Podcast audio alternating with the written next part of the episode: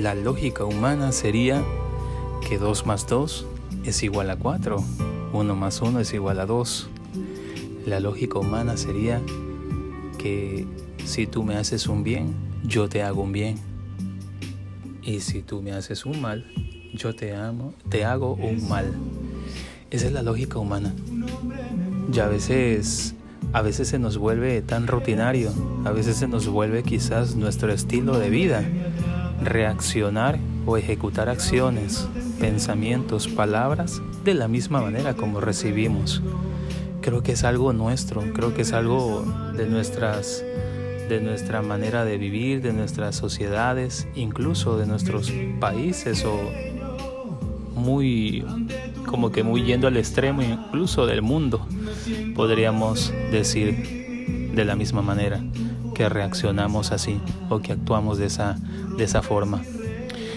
Pero cuando llega Jesús a nuestras vidas, pues hace un cambio totalmente radical, incluso hasta loco, porque al contrario, más bien nos invita a amar a nuestros enemigos, a perdonarlos, a perdonar todo aquello que esta persona eh, nos ha hecho.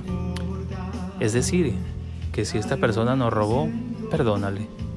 Es decir, que si esta persona, qué sé yo, te traicionó, nos traicionó, nos engañó, perdona, sana esa parte.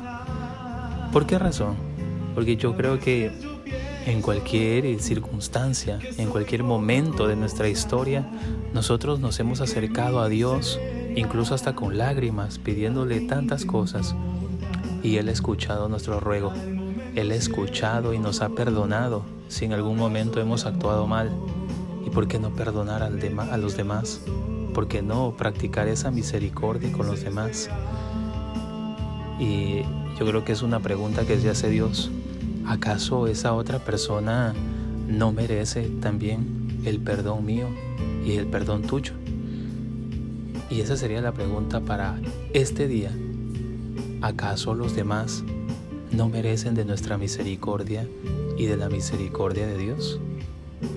Y yo creo que si escucháramos esas palabras de Jesús día a día, lograríamos sanar y quitar de nuestras vidas tanto, tanto peso, tanta carga, y así acercarnos a Él, a decirle, Jesús, me hicieron mal, perdoné, sané, y también ellos pudieron perdonarme todas aquellas cosas que han hecho en contra mío. Y Jesús nos abrazaría y nos invitaría a pasar con Él.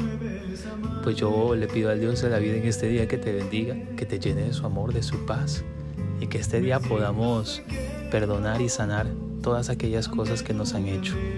Y también pedirle a Dios perdón por todo lo que hemos hecho, hemos dejado de hacer o no hicimos. Dios te bendice, te deseo todo lo bueno esquemas.